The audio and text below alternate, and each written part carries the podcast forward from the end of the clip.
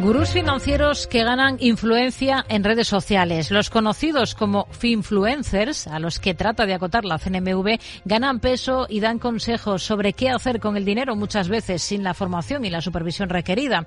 ¿Qué impacto tienen en las decisiones de inversión de la generación Z? ¿Son de los que mm, más se fían nuestros hijos? ¿Cómo de difusa es la línea entre las ideas de inversión informales no reguladas y el asesoramiento financiero regulado? Es lo que queremos abordar esta tarde de la mano de Josina Kamerlin, que es responsable de divulgación regulatoria en el Instituto CFA para Europa, Oriente Medio y África. Josina, ¿qué tal? Muy buenas tardes. Hola, Rocío, ¿qué tal? Bueno, hablamos de esto con ustedes porque acaban de presentar un estudio sobre el creciente impacto de los eh, conocidos como finfluencers financieros en la experiencia de inversión de la generación Z, que son los jóvenes nacidos entre mediados de la década de los 90 hasta mediados de la década de los 2000. ¿Hasta qué punto han concluido que estos jóvenes tienen fe en lo que escuchan de boca de los eh, finfluencers? ¿Es la generación Z la que más fe tiene en estos gurús, por así decirlo? Sí, pues mira, eh, antes de este estudio que hicimos sobre los influencers que salió ahora en enero de este año, hicimos un estudio ya el año pasado con uh, la entidad regulatoria de los Estados Unidos para los consumidores, FINRA, y conjuntamente miramos a qué, qué es el perfil de inversión de la generación Z. Porque es un, es, es un, es un hecho de que los reguladores hoy en día eh, tienen que eh, mirar cómo tratar a tres generaciones de inversores. Tienes los baby boomers, tienes la generación Z y tienes la otra generación que ya no, no sé cómo, cómo se llama, pero hay tres generaciones, ¿no? Sí.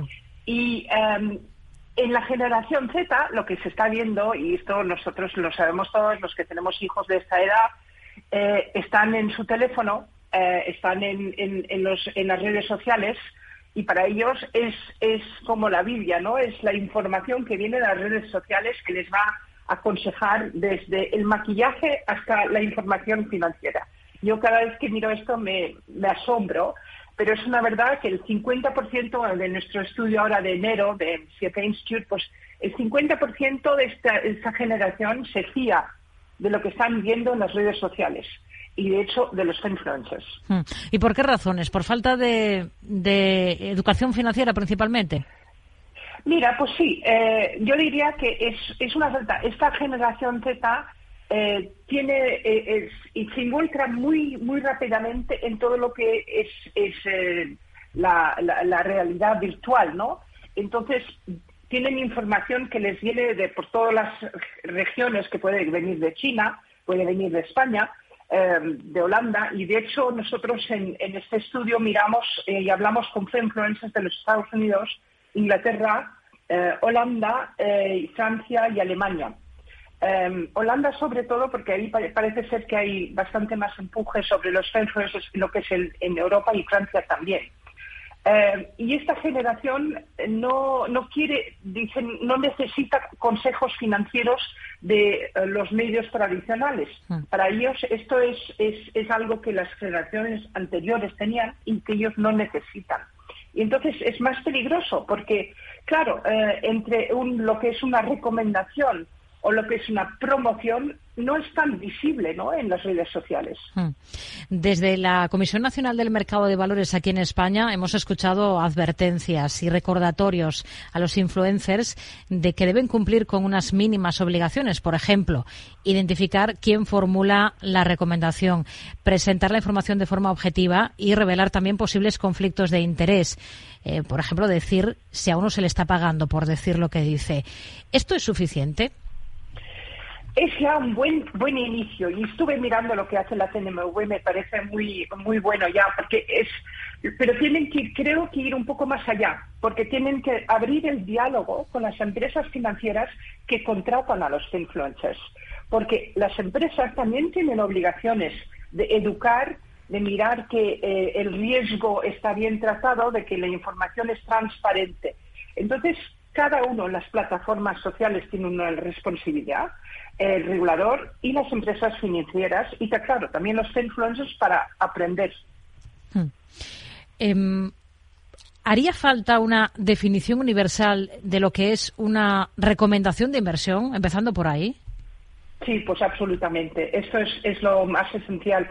Ya, eh, de hecho, bueno, te acordarás hace 10, 15 años que estábamos hablando de lo que llamamos los bancos de la sombra, ¿no? Los shadow banks. Hmm. Y ya ahí decíamos que si una entidad se comporta como un banco, aunque no se llame banco, pues como banco debe de ser tratado y eso yo creo que es, es, es, algo que viene mucho cuando estamos mirando a una definición universal de lo que es una recomendación universal. Hmm. Ustedes en este estudio, al final, han analizado los contenidos que generan estos influencers en redes como TikTok, en YouTube, en Instagram, en varios países de la Unión Europea, como nos decía, antes nos citaba algunos ejemplos, para comprender un poco cómo, cuáles son sus prácticas, ¿no? Eh, ¿Qué nos puede detallar de las conclusiones a las que han llegado? Es decir, ¿cuál es el papel que tiene realmente a la hora de educar sobre finanzas y, qué tipo de contenido en general generan?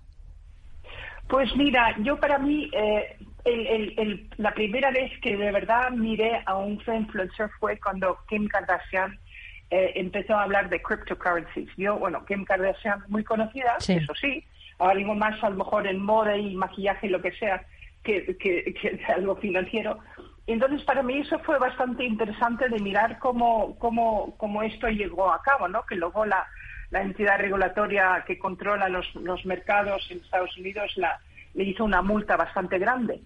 Yo creo que lo que nosotros vemos eh, es que los influencers em, están dando mucha información, pero claro, luego es, ves que eh, el solo el, el 20% actualmente dice de que es una recomendación. Entonces, claro, la transparencia falta, eso está claro. Em, y se podría hacer muchísimo más. Yo por eso digo, como te dije antes, que los tres eh, entidades, los reguladores, las empresas y las plataformas tienen que hacer su, su, em, su cargo en esto, ¿no? Pero diría también que em, tenemos, y esto lo estuve hablando con una asociación de utilitarios financieros en Europa, para mí lo que también necesitamos que hacer es incluir a la generación Z en, por ejemplo, los grupos que aconsejan a los reguladores sobre lo que está pasando en los mercados. Nosotros vemos siempre, por ejemplo, en los grupos stakeholders que llamamos em, de las entidades regulatorias europeos o al nivel nacional, que siempre es, gente de una edad media, ¿no? Más o menos. Eh, gente que tiene experiencia, pero vamos, necesitamos hablar con los que no tienen experiencia, que den su visión de cómo ellos quieran, quieren que sea este mercado tan futurístico que estamos viviendo ahora. Hmm. Claro, aquí una de las claves es, es cómo de difusa es esa línea entre las ideas de inversión informales, digamos, y el asesoramiento financiero regulado, ¿no? Sí, absolutamente. Es, esa línea es muy, es muy gris. Fíjate que si ya eh, cuando estamos mirando todo lo que es el, el, framework de inversión en Europa, que es el MIFID, um, para los que estamos en todo lo que es regulación europea, que lleva todo lo que es la, gobernanza del producto y la protección del inversor, ya ahí es bastante nebuloso todavía un, cuando miramos la adecuación del inversor con el producto. Y entonces, claro, si tú entras en lo que es las redes sociales, entras en, la utilización de lo que puede ser la inteligencia artificial, que también habría que analizar bastante más cómo esto está impactando um, sobre el mercado del futuro y esta generación del futuro, pues tú ves que estamos todavía con bastante nebulosidad. Y de hecho, en el Parlamento Europeo, ahora, en este momento, y ya está para voto en fines de marzo, están debatiendo sobre un, report que han hecho el Comité Económico del Parlamento Europeo sobre la agenda de inversores al detalle, de inversores retail.